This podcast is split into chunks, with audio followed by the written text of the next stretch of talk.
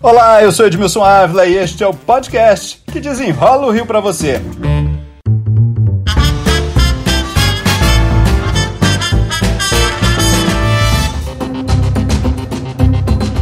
A rede municipal de ensino da capital do Rio é uma das maiores do Brasil e da América Latina. As aulas já têm data para começar, 8 de fevereiro. Mas como será esse ano? Será presencial ou virtual? Tem estrutura para tudo? Para desenrolar o assunto, o meu convidado de hoje é o secretário municipal de ensino, Renan Ferreirinha, a quem eu já agradeço. Secretário, muito obrigado. Vamos desenrolar esse assunto que é complexo e deixa os pais com muita curiosidade. Importante ter a data porque já é possível começar a se programar. Mas vamos falar como que vai ser esse ano? Vai ser presencial ou não vai? O que, que está sendo feito agora? Obrigado pelo convite, um prazer estar aqui contigo, conversando sobre um tema tão importante para a nossa sociedade, que é a nossa educação, que é a retomada das aulas no ano letivo de 2021 e que foi a publicação do nosso calendário letivo, que diz que a partir do dia 8 de fevereiro nós teremos aulas sejam elas presenciais ou remotas, que é um segundo passo que está sendo agora discutido e nós vamos aqui nesse podcast mostrar cada uma das etapas que estão sendo levadas em consideração. Mas o mais importante é a definição agora do calendário letivo que prevê 202 dias de aulas, 202 dias letivos, dois a mais do mínimo obrigatório, coloca o nosso recesso escolar em julho, ali na semana, no dia 12 de julho, e também apresenta diferentes etapas bimestrais, que é como nós dividimos as nossas unidades de conhecimento, e outros feriados. Nós temos muitos desafios, né? Primeiro é saber se vamos conseguir voltar com as aulas presenciais, se não for presencial, ela precisa ser online e precisa ter conexão, e depois também precisamos fazer dois em um. Então são muitos desafios. Vamos começar com a estrutura. Temos estrutura para quê hoje? Edmilson, nós estamos fazendo um levantamento da infraestrutura e da logística também. Isso envolve os materiais que foram distribuídos, material didático, isso envolve toda a parte também de alimentação escolar dos nossos estudantes, de toda a comunidade escolar, em cada uma das 1.543 unidades, nossas escolas, creches, EDIs, para entender qual que é o problema, quais são os problemas de cada unidade. Tem unidade, por exemplo, que tem problema no refeitório, tem unidade que tem problema no teto, tem unidade que está com falta d'água, e cada uma dessas unidades está sendo mapeada junto com as nossas CREs, que são as coordenadorias regionais, coordenadorias regionais de educação, que são 11 espalhadas pela cidade. Então, nós temos diferentes regiões divididas na nossa educação para que nós possamos ter um mapa de como que estão cada uma dessas escolas e a partir disso as medidas possam ser feitas. Mas nós já temos uma ideia inicial de algumas delas que já estão tendo uma mudança na prática, que vai desde o restabelecimento do serviço de internet, que foi uma negociação feita com a prestadora de serviço, com a fornecedora, junto com a Secretaria de Fazenda, o secretário Pedro Paulo, que nós conseguimos restabelecer a internet das CREs e de boa parte das escolas no primeiro dia útil de trabalho. Nós estamos numa operação de limpeza em parceria com a Conlurb, que é uma das nossas fornecedoras, é a principal fornecedora de limpeza. Todas as escolas vão ter internet, então? Todas as escolas terão sua internet internet restabelecida. Isso é um ponto importante porque as escolas já tinham, mas tem uma conexão que nós também temos aí como objetivo a médio prazo melhorar essa conexão, mas esse serviço tinha sido suspenso por falta de pagamento. Existe um débito de em torno de 9 milhões e meio de reais só com a Secretaria Municipal de Educação, com o resto da prefeitura existe um débito maior com a prestadora de serviço, com a empresa Claro, e nós tivemos uma reunião para que pudesse ser restabelecido o serviço e um cronograma também nessa nova relação com a nova gestão da prefeitura com o prefeito Eduardo Paz. Como a vacinação nem começou no Brasil ainda, é, muito provavelmente no início do ano letivo nós vamos ter um ano com muitas restrições ainda. Então as crianças não vão poder se aglomerar e tudo mais. Ne levando em conta isso, muito provavelmente não teremos salas para todos os alunos. Na definição agora do retorno presencial, é importante deixar claro que o que foi publicado foi o calendário letivo que prevê as modalidades remotas e presencial.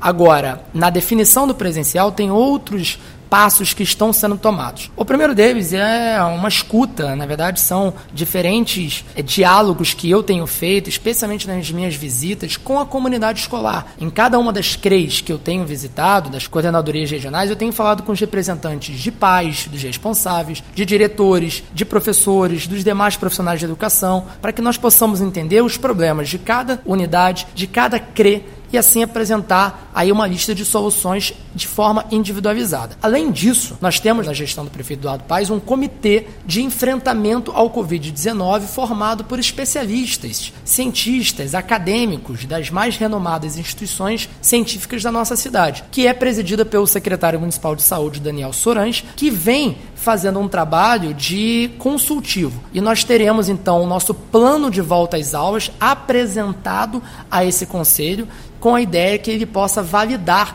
então as medidas que são fruto de um trabalho nosso de conhecer, de conversar com experiências ao redor do Brasil, ao redor do mundo, de escuta que estamos fazendo com a nossa comunidade escolar. E uma das questões que estão sendo levadas em consideração é exatamente o que você disse, Edmilson. Nós temos um quantitativo de estudantes para um, um espaço físico que precisará ser melhor equacionado. As nossas salas de aula hoje precisarão ter distanciamento social, distanciamento entre as carteiras, quando o retorno retorno for possível. Precisará ter também uma adequação da ventilação. Cada sala de aula mapeada, as janelas, o ar-condicionado, tudo isso é levado em consideração para se entender a quantidade de alunos que poderemos ter em cada sala. Então tudo isso faz parte do plano. O retorno será só com uma avaliação da saúde, então, então baseado na ciência. Exatamente. O retorno será validado por esse comitê. Nós já estamos em contato ativo com a nossa Secretaria Municipal de Saúde. Tivemos uma reunião no último domingo que foi muito importante para isso também, para que nós pudéssemos validar o protocolo sanitário nas escolas que nós estamos também fazendo baseado em outras experiências e entendendo também o que a saúde já vem mostrando, que a OMS, a Organização Mundial da Saúde, o que a Unicef, o que outros organismos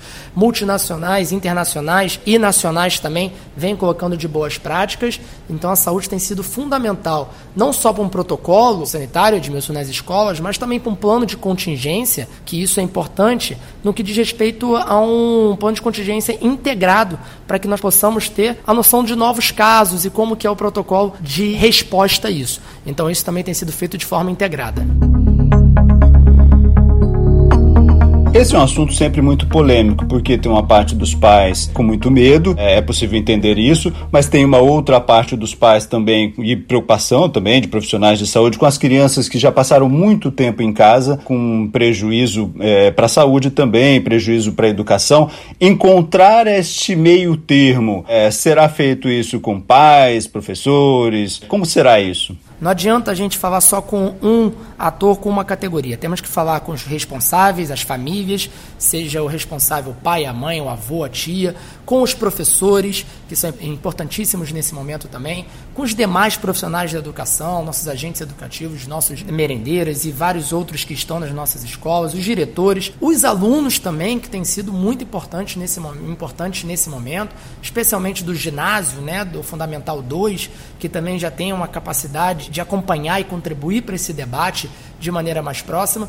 E eu queria aqui tranquilizar toda a nossa comunidade escolar que nós estaremos fazendo um retorno gradual que seja baseado completamente na ciência, que seja acompanhado das melhores práticas que o mundo tem visto sobre isso. É um momento muito atípico de pandemia que nós estamos passando e nós precisamos colocar a educação também como prioridade. A educação precisa ser uma prioridade na nossa sociedade. A sociedade tem visto um retorno gradual de outras atividades e a educação precisa também encarar esse debate, levando em consideração diferentes aspectos. Que a educação é essencial também, né? Exatamente, a educação sendo vista como serviço essencial, que leve em consideração nesse eventual retorno, de novo, seguindo os protocolos e a ciência, aspectos educacionais e pedagógicos, e aqui eu estou falando sobre o déficit de aprendizagem das nossas crianças, dos nossos jovens, aspectos sanitários e de saúde, de segurança nesse momento de pandemia. O aspecto de alimentação escolar, lembrar, né, Edmilson, que nossas escolas também são responsáveis pela alimentação e muitas vezes a única alimentação, né? Muitas crianças precisam dessa alimentação diária, né? Exatamente. E essa alimentação, a falta dela tem impactado muito no desenvolvimento cognitivo das nossas crianças, que infelizmente estão sofrendo com isso. E o que foi feito de maneira paliativa, uma cesta básica, um cartão, não é suficiente, não se compara a alimentação na escola com todo o aparato nutritivo que uma escola apresenta. E por fim, eu queria destacar aqui o aspecto de saúde mental. Nós estamos falando de um assunto que precisa ser mais debatido na sociedade, não ser tratado como um tabu, e a saúde mental tanto dos nossos estudantes quanto dos nossos profissionais nesse momento tão desafiador da pandemia. Um outro lado importante também dos professores. Temos muitos professores com mais de 60 anos. É natural que eles estejam com medo, é natural que tenha, isso tenha acontecido em toda a sociedade, que fiquem em casa, se resguardem até o momento da vacina. Teremos professores suficientes para a substituição e ainda assim é, continuar com o ano letivo? Nós estamos conversando com a saúde bastante sobre esse tema também, dos nossos professores, a partir da, da idade adequada e isso tem sido respeitado, como acontece em, várias outras situações, com professores com comorbidades, e isso acaba impactando nossa disponibilidade de RH, né, de recursos humanos, como chamamos internamente na parte administrativa. Mas para isso, Edmilson, nós teremos aí que compensar através também de um possível rodízio, de um possível entendimento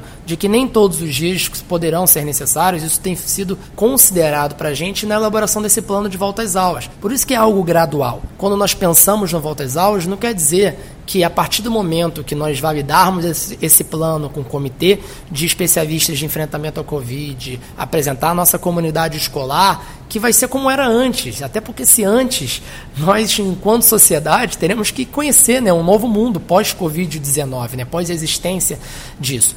E a adequação da mão de obra, da oferta dos nossos professores também, vai ser uma realidade a ser enfrentada. Algumas escolas terão um pouco mais de dificuldade, nós estaremos buscando compensar com soluções temporárias. O nosso time aqui administrativo de recursos humanos tem trabalhado incansavelmente para que essa decisão, que é uma decisão é, matricial, né, de você entender quantos professores serão necessários para aquele quantitativo de alunos e escolas com salas reduzidas, e também isso precisa avançar. Um, um outro assunto que as pessoas também enfrentaram em 2020, nós vimos, que também é o, o, o ensino remoto feito com uma maior efetividade, com uma eficácia maior, né? Porque, infelizmente, essa é uma situação que nós vimos mundo afora que ficou aquém do que nós queríamos, né, em termos de aprendizagem das nossas crianças, dos nossos estudantes. Porque imagina, no eventual retorno, se nós tivermos, por exemplo, um caso de um aluno que tenha ou alguma pessoa com suspeita,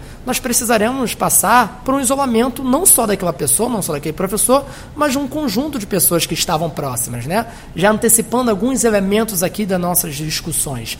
Então, como que ficará nesse momento de mini quarentena que aquele grupo precisará passar? Precisará ter um acompanhamento à distância, seja através de material físico que a escola estará disponibilizando, seja através da parte online, a parte de, à distância remota. Então, tudo isso tem sido feito de maneira paralela e com bastante trabalho do nosso lado. Para a gente concluir aqui, nós já temos uma data de início e quando vamos ter o conhecimento deste plano para realmente ter o retorno. Nós estamos trabalhando para apresentar o quanto antes para a nossa sociedade. O secretário municipal de saúde, Daniel Suranzi, está marcando com o comitê de especialistas do enfrentamento da Covid-19 uma reunião para meados de janeiro. Então a ideia é que no meio de janeiro, imagino que no começo da próxima no, final da próxima semana ou no começo da outra, nós já teremos essa reunião para poder validar com eles o nosso plano. Então o plano do nosso lado tem avançado de uma maneira rápida, com as escutas acontecendo todos os dias também, eu particularmente conversando com a comunidade escolar em diferentes áreas da nossa cidade.